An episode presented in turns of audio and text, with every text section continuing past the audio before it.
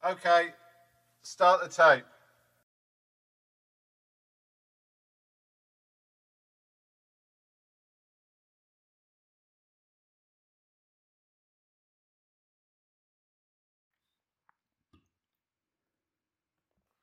Und damit herzlich willkommen zu einer neuen Ausgabe vom Two Club MotoGP Podcast.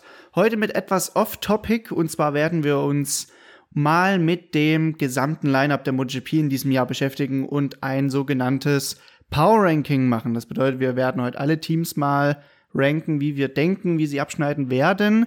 Das machen wir natürlich nicht allein, sondern da habe ich auch meinen Co-Kompagnon am Mike, Basti, meine kleine Partymaus, würde ich mal meinen. Und von mir, von mir erstmal ein dreifach donnerndes Hello. Ich komme gerade aus Mainz, ähm, war heute am Rosenmontag in Mainz, hab mir das mal schön durch den Kopf gehen lassen.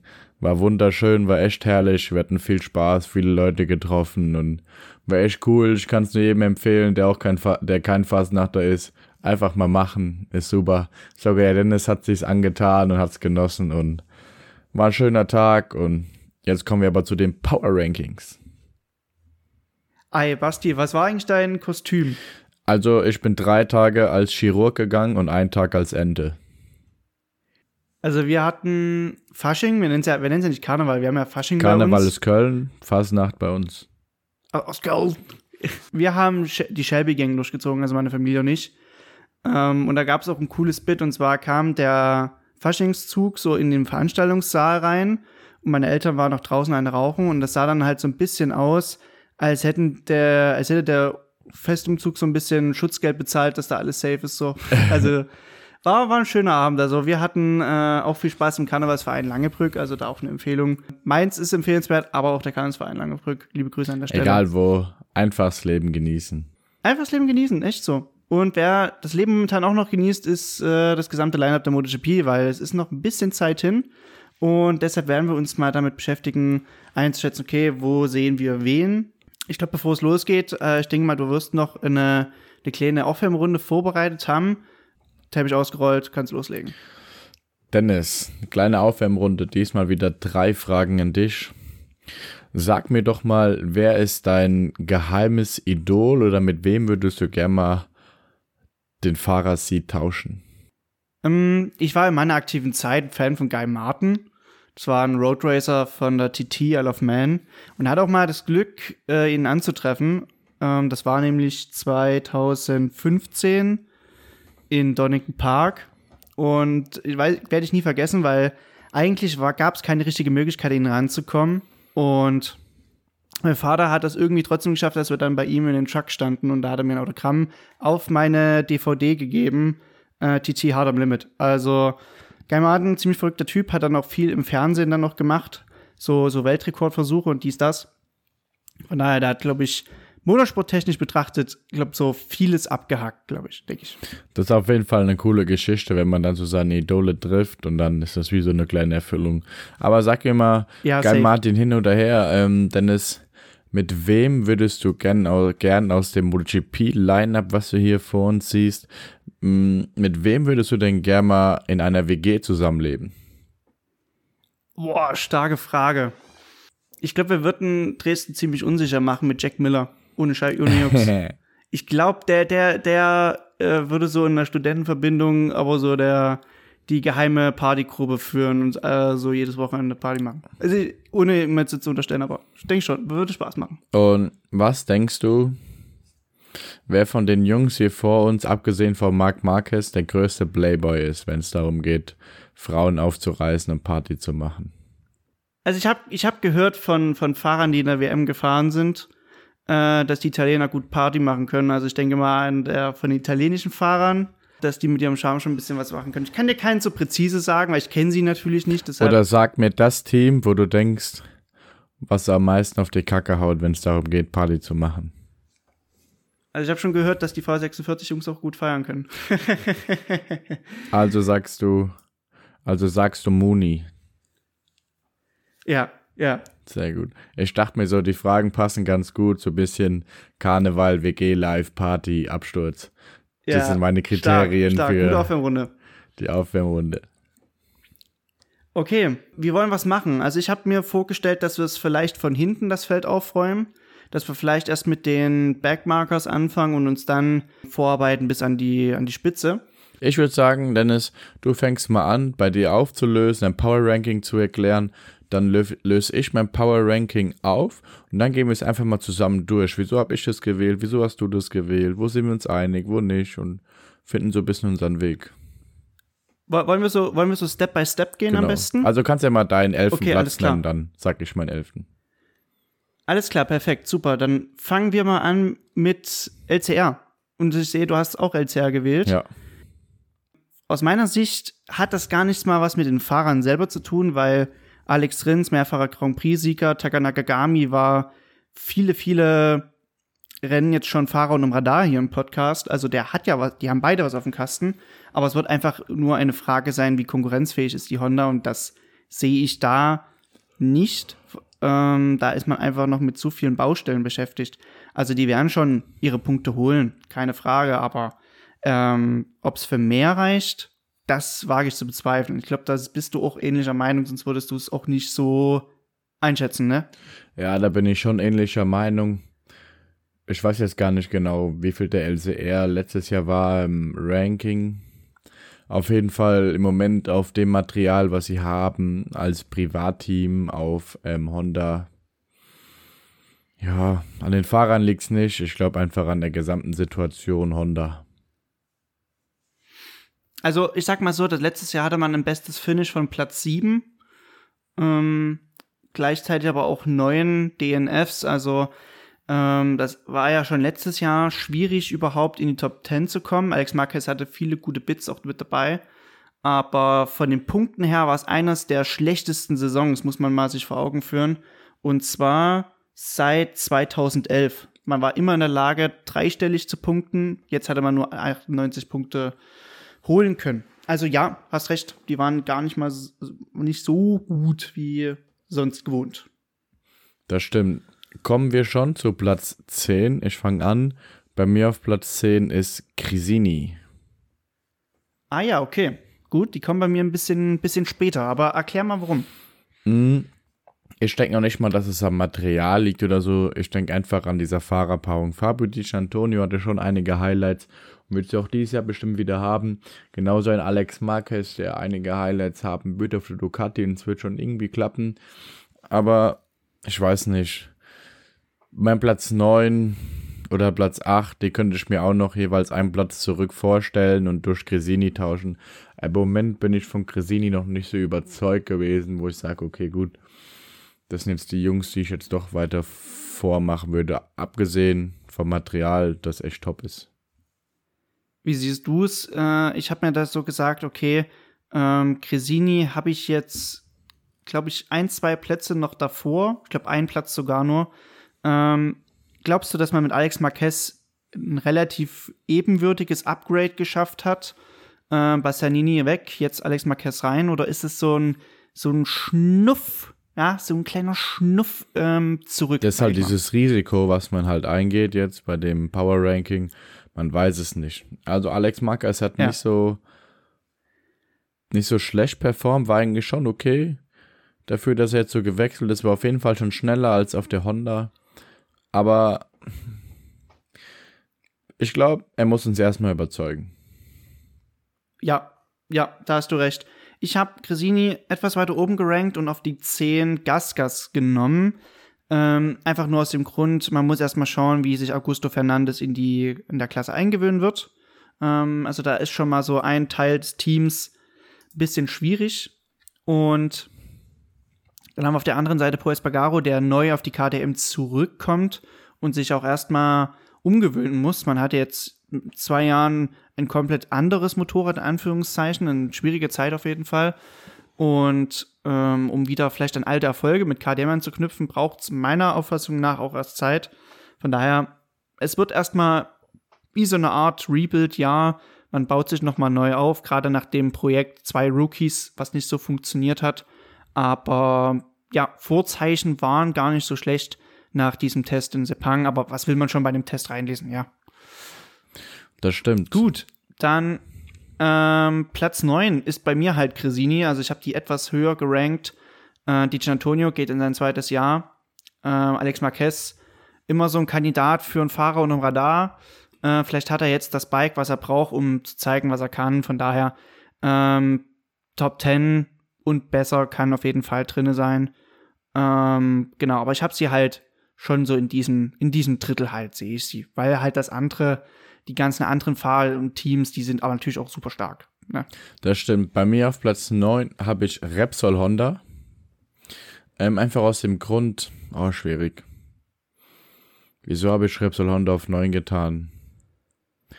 Nicht, also, du hast halt nicht, den mehrfachen Weltmeister, du hast mit John Mir einen Ex-Weltmeister. Ja, darum hast ging's. schon gewagt. Mm, es geht mir nicht um die Fahrer, es geht mir ums Material. Mm. Und am mm. Ende wird ein Marquez es irgendwie hinkriegen, aber wenn es überfährt und zu Sturz kommt, oder sich verletzt. Ja, schwierig. Es ist so, ich sag mal, alles, was, was ich so Dennis habe, so bis Platz 7, 7, 6, da bin ich mir eigentlich sehr unsicher. Alles von 6 bis 11, das alles ja. so oh, einfach mal geschätzt, aber es kann nur anders kommen, weil alles so offen ist und die Teams und die Bikes doch so viel Potenzial haben. Ich weiß nicht. Ähm, da habe ich erstmal kurz eine Two-Club-Service-Information und zwar kommt eigentlich genau heute eine neue Doku raus über Marc Marquez auf Amazon Prime, die auch Mitte Juni dann äh, kostenlos bei Red Bull TV verfügbar sein wird. All In heißt die Serie und behandelt die Geschichte von Marc Marquez in der MotoGP, insbesondere dann das letzte Jahr, wo ja nochmal viele wichtige Entscheidungen getroffen wurden. Äh, Gab es eine Premiere jetzt in Madrid? Gab es ein großes Rollout mit vielen, vielen Fans und ähm, das kurz dazu. Und ich bin auch bei dir, das hatte ich ja vorhin auch schon bei LCR gesagt, man kann das Material halt schlecht einschätzen. Vielleicht kommt es ähm, doch, die Vorzeichen sind doch alles anders, als wir denken. Ja, eben, eben. Deshalb, es ist einfach nur so eine, so eine Prognose, ja, wie so ein Wetterfrosch, der äh, das Wetter vorhersagt. Ich sag mal so, Deshalb, die Fakten, die gerade für sich sprechen, haben wir einfach berücksichtigt. Ja. Auf Platz 8 ja. habe ich Gasgas. Ähm, ich sehe einfach einen Paul Espargaro stark, der auf KTM gute Leistung gebracht hat, wenn er zu seiner alten Stärke zurückfindet. Der ist ja auch ein Kämpfer. Ähm, bin ich auf jeden Fall der Meinung, dass sie da hingehören oder vielleicht schon noch einen Tick weiter vor. Auch ein Augusto Fernandes macht einen guten Job. Rookie, lass ihn mal zwei, drei, vier, fünf Rennen fahren, dann sieht es schon wieder alles ganz anders aus. Und ähm, für mich, denke ich, einer so der underrated Undercover-Teams, die ähm, hungrig und Lust auf mehr haben. Oh ja, das ist auch ein guter, guter Punkt. Ich denke, beide Fahrer sind vor allem sehr hungrig äh, und sind Vollblut-Racer. Ja, Fernandes äh, kommt gerade von einer volksverwöhnten Zeit.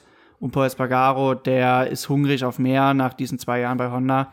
Ähm, wer auch auf jeden Fall hungrig sein wird auf mehr, ist Raul Fernandes beim RNF-Team. Und ich habe das RNF-Team auf 8 gewählt. Mhm. Auch da eher wegen dieser Umgewöhnung, ja. Beide haben das Fabrikat gewechselt. Beide sind von KTM auf die Aprilia. Ähm, da braucht es natürlich auch irgendwo die Umgewöhnungszeit. Also da sehe ich auch neues Team mit neuen Sponsor, neues Bike, ähm, klar, in Vilo Sielenberg zum Beispiel, der Teammanager, der hat eine enorme Expertise, ganz klar. Ähm, auch ein rundum gutes, strukturiertes Team. Ähm, sie werden auf jeden Fall ihre Erfolge setzen, sehe ich schon. Aber du hast das schon vorhin gut gemeint, so zwischen von 6 bis Platz 9 und 10, da, kann, da kannst du eigentlich alle austauschen. Ich habe jetzt einfach mal gesagt, auf der 8 RNF. Und ich würde mal kurz resümieren, wenn es okay ist die ersten vier Slots. Ich habe bei mir auf der 1111 CR, danach Gasgas, Cresini, RNF. Und bei Basti ist es halt LCR, Cresini, Repsol und Gasgas. So sind die ersten vier Plätze. Dann jumpen wir mal rein in die sieben, oder? Yes. Okay, dann würde ich mal anfangen und zwar Repsol Honda. Einfach nur aus dem Fakt, okay, du hast wahrscheinlich nicht das beste Material, du hast aber zwei erstklassige Fahrer draufsetzen. Auch bei LCR ist es ja der Fall. Aber du hast hier die Weltmeister, ein äh, eigentlich All-Time-Great mit Marc Marquez drauf sitzen, der physisch wieder on point ist. Joan Mir, neues Projekt. Man wird sehen, wie er sich äh, auf das Motorrad einstellen wird. Aber Honda, das steht ja eigentlich für Erfolge in MotoGP. Und ich glaube, die werden nichts unversucht lassen, an äh, alte Erfolge wieder anzuknüpfen. Ne? Das stimmt. Auf Platz 7 bei mir nicht Honda, sondern KTM Werksteam. Zwei Topfahrer, Brad Binder und Jack Miller. Aber es fehlt einfach noch. Also bei den Tests mm, war nicht überzeugend. Jack Miller hat ein neues Material, muss damit auch erstmal zurechtkommen, ist keine Ducati. Letzte Saison war schon sehr, sehr, sehr schwammig, unkonstant. Brad Binder hatte auch immer nur Highlights. Wir reden ja jetzt vom Power Ranking über die Saison gesehen. KTM könnte es auch auf Platz 5 oder 6 stehen, aber ich habe jetzt einfach mal auf Platz 7 gerankt, wie ich ja gesagt habe. Die ersten 5 bin ich mir eigentlich schon relativ sicher, der Rest ist alles so ach, geschätzt. Ich, ich habe eine andere Schätzung bei KTM, deshalb habe ich sie auch höher gerankt. Ähm, wo genau, werden wir ja gleich hören. Ich habe mir gedacht, okay, boah, es wird schwierig jetzt ähm, die nächsten Plätze zu, zu wählen. Deshalb habe ich erstmal gesagt, okay, ähm, V46 auf der 6. Warum nur in Anführungszeichen auf Platz 6? Ähm, es ist das solide Mittelfeld. Und ich glaube, da sehe ich das äh, Team auf die gesamte Saison betrachtet, wie du schon gesagt hast. Sie werden positive Ausreise haben. Tendenziell weniger, weil sie jetzt mit viel mehr Erfahrung rangehen, ganz klar. Ähm, aber mal sehen, die, die Spitze hat einen enormen Speed. Haben sie auch den Speed? Na klar, haben sie gutes Material. Gute Fahrer sind sie auch. Ähm, aber sie würden, ich denke mal, tendenziell gutes Mittelfeld mit einpendeln. Aber das kommt auch durch die enorme Leistungsdichte zustande. Ich mache mal den Sprung weiter auf die 5 und da habe ich Yamaha. Glaubt man kaum. Weil da, die haben einen ehemaligen Weltmeister mit Fabio Ich habe meinen Platz 6 noch gar nicht Modelli. erzählt. Ha? Du bist mir gerade einen voll übersprungen. Haben wir einen übersprungen? Ja, ich habe meinen Platz 6 noch gar nicht erzählt. Ah, du hast den Platz 6 noch gar nicht. Genau. Kein Problem. Also Aber hey. von deinem Yamaha zu Platz 6 mit meinem Yamaha. Also ich habe auch Yamaha ja. auf Platz 6. Franco Morbidelli, der erstmal selbst durch kurz gesagt, bisschen auf sich selbst klarkommen muss, den Speed wiederfinden muss, auch zu Yamaha sagt, hier lass mich fahren, ich brauche meinen Speed, ich will den finden. Ich muss an mir arbeiten. Zu einem Fabio Quadraro, der Weltmeister werden will, Kämpfer sein will. Kämpfer ist, das Potenzial hat, Weltmeister zu werden und ja, ich sehe in Fabio schon vorne auch in Top 3, Top 5, ja. aber ja. in Morbidelli nicht und deshalb Mittelfeld Platz 6. Ja, das war gut eingeschätzt. Also individuell betrachtet muss man da sagen, Fabio Quadraro kann auf jeden Fall vielleicht wieder um die Top 3 mitkämpfen. Aber was wird aus dem Franco Morbidelli, der 19. letztes Jahr war, mit 42 Punkten? Ähm, großer, großer Abfall, äh, Abfall im Sinne der Leistungskurve. Ähm, was mir halt zugesteckt wurde, das war schon eine mentale Sache, aber das kommt halt auch daher, wenn man auf dem höchsten Level performt, aber da trennt sich halt auch irgendwo die Spreu vom Weizen. Ähm, deshalb, es wird sich dann so einpegeln, dass das Team allgemein so ein Mittelfeldteam wird und andere ein bisschen die Nase vorn haben. Ähm, ich habe es auf die 5 genommen ähm, und habe quasi mit wem, mit, ein, mit einem anderen Team getauscht, aber es ist ja ungefähr gleich zu dem, was du schon gesagt hast. Aber dein Pick auf der 5, der ist interessant, muss ich sagen, weil da haben wir ja drei Plätze Unterschied. Meiner war auf der 8 und deiner ist auf der 5. Genau, bei mir auf Platz 5 RNF Aprilia. Ähm, für mich einer der Teams, auf die man echt aufpassen muss. Du hast vorhin schon gesagt, ähm, Seelenberg mit viel Erfahrung, Expertise. Ähm, ich glaube, da kann man sich gefasst machen. Miguel Oliveira ähm, war schon immer ein Fighter und ist auch eine Waffe, von der man echt viel erwarten kann. Auch ein Raul Fernandes hat ähm, bewiesen, was er kann und auf jeden Fall, dass mit ihm ähm, zu rechnen ist. Und deshalb habe ich die auf 5 gewählt, weil ich den Oliveira schon stark schätze. Er war in, bei den Sepang-Tests richtig gut. Der war in der Valencia richtig gut. Auch ein Raul Fernandes auf einmal auf Platz 10. Damit hat keiner gerechnet. Und es war jetzt bei den Tests. Und wenn der mal wirklich Blut leckt und es passt, der mit dem Motorrad zurechtkommt und vielleicht Top 7 fahren kann. Und dann ist das ein Team für ähm, Platz 5 Wertung. Mit der, ich denke, es wird mit den Daten halt auch vom Werk. Ja, genau. Also die haben ja jetzt auch diese Referenz zum Werk, was eins der besten Teams letztes Jahr war. Sie kommen auf ein Top-Bike was letztes Jahr Podestplätze noch Löcher eingefahren hat. Ähm, also vom Package her wird es schon passen. Ähm, die Umstellung ist halt die Frage, deshalb hatte ich die etwas weiter hinten platziert, aber so wie du es erläutert hast, aus mit deinem Narrativ ähm, auch vollkommen legitim.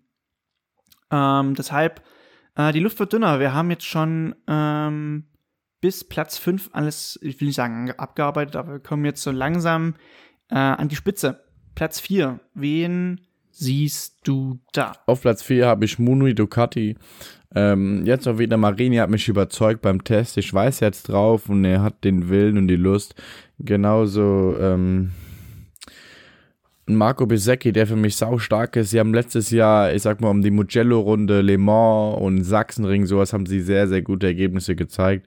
Ähm, das ist ein Team für mich, ähm, was auf dieses Jahr mal weiter vorne angreifen wird. Ja, also die Statistik ist beeindruckend. Also ein Podestplatz ist rausgesprungen, äh, eine Pole, eine schnellste Rennrunde. Ähm, also summa summarum, ein Top-Jahr. Luca Marini, der auch einen Schritt nach vorn gemacht hat und allgemein sein Level angehoben hat. Und auch ist berechtigt, so wie du es eingeschätzt hast. Ähm, ich habe mir auf der 4 aber gedacht, KTM letztes Jahr auf Platz 2 in der Teamwertung das kommt ja nicht von ungefähr. Man hat das Motorrad enorm weiterentwickelt. Und ich glaube, wenn man das Paket, diese Puzzleteile zusammensetzt, dann wird es ungemütlich. Und da sehe ich persönlich ähm, KTM Aprilia auf, ein, auf einer Ebene. Fahrerisch auch zusätzlich, das kommt noch dazu. Da müssen immer noch dieselben, also die richtigen Fahrer äh, den Lenker betätigen. Und da sehe ich aber halt auch einfach das Potenzial für mehr also auf jeden Fall ein, ein Top 3, Top 5 äh, Ergebnis auf regulärer Basis ist möglich. Und ich weiß nicht, wie du es einschätzt. KTM gleichermaßen wie Aprilia? Boah, schwierig. Boah, schon, schon ein Take. Aprilia ist stärker. Okay, okay. Weil sie vom, vom Grundpackage ja schon okay sind. Ne? Also die starten ja schon mit einer besseren Basis Aprilia rein, ist um, auf jeden Fall ein Schritt vor KTM. Okay, okay. Allein was ein Aleix Espargaro am Anfang der Saison gezeigt hat, was Maverick Vinales mit übernommen hat, die Highlights hatte KTM so eigentlich nicht. Oh, ach so, und Platz 2 in Katar, Sieg in Mandalika. Ja. Also steht, sieht ja schon gut aus und auf dem Papier. Jetzt such mir bitte mal die ganzen Highlights von Aprilia raus. Sieg in Argentinien, Pole Position in Argentinien, Maverick Vinales auf Platz 3. Soll ich weitermachen? Hm, ich gebe dir, dass es eine Feel-Good-Story ist, auf jeden Fall. Es ist eine Feel-Good-Story, aber schlussendlich war in der Teamwertung KTM vor Aprilia. Ja. okay, wir sind, wir sind schon fast so im, im Thema Debatte rein, weil äh, das wird dieses Jahr auf, Aber ich glaub, äh, noch ein Thema sein im Podcast. Ich glaube, unsere Plätze 3, 2 und 1 sind komplett gleich. Nee, kann Sag ich mir dir nicht, schon dass sagen. du Pramac da, Ducati auf 2 hast, Alter. Doch, Junge. doch, habe ich gemacht. Fang Okay, ich mal an. mal mein Platz auf. 3, Ja, ich- Pramac Ducati. Mein Platz 2, Aprilia. Und mein Platz 1, Ducati Werk. Ich fange an. Mein Platz 3, Pramac Ducati. Auf jeden Fall Johann Zarco und Jorge Martin, mit denen ist zu rechnen. Johann Zarco, mit dem musst du immer rechnen. Der bringt Top-Leistung. Der kommt immer undercover. Der fällt nicht auf. Der fährt immer mindestens Top 7, Top 5. Auf Platz 2 für mich Aprilia. Aleix Espargaro, einer der krassesten Fighter, die es gibt. Der macht Sport, muss man ehrlich sagen, wie ein Behinderte. Der macht alles, der setzt alles auf eine Karte. Genauso Maverick Vinales. Top-Team, Top-Fahrer, Top-Bikes. Schon viele Podien und viele Erfolge jetzt in der letzten Saison und davor gesammelt. Sie haben beide gezeigt, dass sie da vorne hingehören, das können. Und ich setze auf die. Und Platz 1 ganz klar, Ducati, Werk. Die zwei besten Fahrer, obwohl zwei von den Top 3 besten Fahrern, die die MotoGP gerade hat, abgesehen von Fabio, ähm, oder schwierig. Ich sag mal, die zwei besten Fahrer auf dem besten Ducati-Material, was du gerade kriegen kannst, egal ob es ein Bagnaia ist oder ein Bastianini, zwei unglaubliche Waffen. Ähm, für die steht nur Podium oder mindestens oder mindestens Podium, Sieg auf dem äh, Speiseplan. Enea, Bastianini, der von einer super starken Cresini-Saison kommt, gezeigt hat, was er kann. Banaya als Weltmeister. Bei den Tests haben sie beide gezeigt, was abgeht. Also, das werden die zwei dieses Jahr unter sich ausmachen. also gut, Platz 1 brauchen wir nicht diskutieren, habe ich auch auf Ducati gesetzt und den Take von dir lasse ich genauso stehen. Ähm, Pramac habe ich aber über Aprilia gewählt. Pramac ist das zweite Ducati-Werksteam. Ja, also die haben Top-Material. Äh, wir reden von Jorge Martin, Mr. Pole Position, Johann Zarco, Mr. Konstant, also Konstanz. Ähm, von Pole Positions her brandgefährlich, sieben an der Zahl letztes Jahr zu, glaub zwei. Ich habe gerade parallel mal aufgemacht. Ja, auch zwei Pole Positions von Aprilia. Und in der MotoGP heutzutage entscheidet das Qualifying schon viel darüber, was im Rennen geschieht. Also wenn du halt auf eine Runde schon enorm stark bist, ist das Potenzial von meiner Betrachtungsweise her höher. Ähm, die haben sich in den Podestplätzen gar nicht so viel genommen. Aprilia hatte 9, Pramac 8. Und klar, sie hatten mehr Punkte letztes Jahr gesammelt. Ich sehe aber gerade in Jorge Martin einen enorm gefährlichen Fahrer für das Aprilia Werksteam. Nichts gegen Alicia Spagaro und Maverick Vinales, aber vom Pure Speed her wird Jorge Martin definitiv gefährlich. Das Package ist gut, der Fahrer auch, muss nur mehr sitzen bleiben und nicht so viele Ausfälle produzieren. Aber ich glaube, auf den Stretch nehmen die sich nicht viel, ganz klar. Deshalb war es jetzt eher so ein Münzwurf, ähm, zu sagen, okay, komm, ich mache erstmal Abramak und Aprilia auf der 3 und dann entscheidet sich doch schlussendlich immer noch auf der Rennstrecke, oder? Das stimmt. Und ich glaube, da können wir ganz gespannt sein. Jetzt habt ihr mal unser Power Ranking für 2023 gehört. Wie immer zwischen mir und Dennis unterschiedlich. Zwischenzeitlich haben wir uns doch ein bisschen einig, wenn es um Platz 11 geht. Um nun um Platz 1. Herrlich. Und äh, ich denke mal, ihr könnt gespannt sein auf die Saison. Lasst uns doch gern mal euer Power Ranking in den Kommentaren. Uns wird echt mal interessieren, wie schätzt ihr die ganze Situation ein? Wer ist für euch ähm, das beste Team? Wo sagt ihr, okay, das ist für uns das Mittelfeld? Vielleicht habt ihr irgendwo Takes, wo ihr sagen, ah, okay, hätten wir vielleicht mal so ein bisschen dran denken müssen oder könnte auch gut sein, würden wir uns auf jeden Fall super drüber freuen. Also ich würde jetzt noch einen kurzen Rundown on top machen, damit jeder nochmal gehört hat, in der Reihenfolge, wie wir stehen momentan. Ich fange mit Daim an. Ducati auf der 1, darauf folgt Aprilia und Pramac macht die Top 3 komplett. Mooney folgt auf der 4, die Top 5 äh, machen komplett RNF. Danach das Yamaha-Werksteam, KTM-Werksteam und Gasgas. Repsol Honda auf der 9, Cresini auf der 10 und äh, die rote Laterne trägt leider LCR. Bei mir sieht es wiederum so aus, dass Ducati auch an der Spitze ist. Jedoch habe ich Pramac auf die 2 genommen, Aprilia auf die 3. Danach folgen KTM und Yamaha. Das waren die Top 5. Es folgen danach noch VR46, das Repsol Honda Team, RNF, Cresini und Gasgas. Und auch habe ich äh, LCR auf die 11 gewählt. Alles nochmal als Rundown, habt, wisst ihr Bescheid. Und nächste Woche geht es auf jeden Fall weiter mit einer weiteren Folge. Um, Thema Debatte wird eine Rolle spielen. Welches Thema? Da werden wir noch ein bisschen euch im Dunkeln tappen lassen. Aber es würde uns freuen, wenn ihr wieder einschaltet. Und wie Basti schon gesagt hat, lasst gerne ein bisschen Feedback da. Ansonsten wünschen wir euch noch eine schöne Restwoche und bis, bis zum nächsten Mal. Bis dahin. Ciao, ciao. Drop the mic und hello.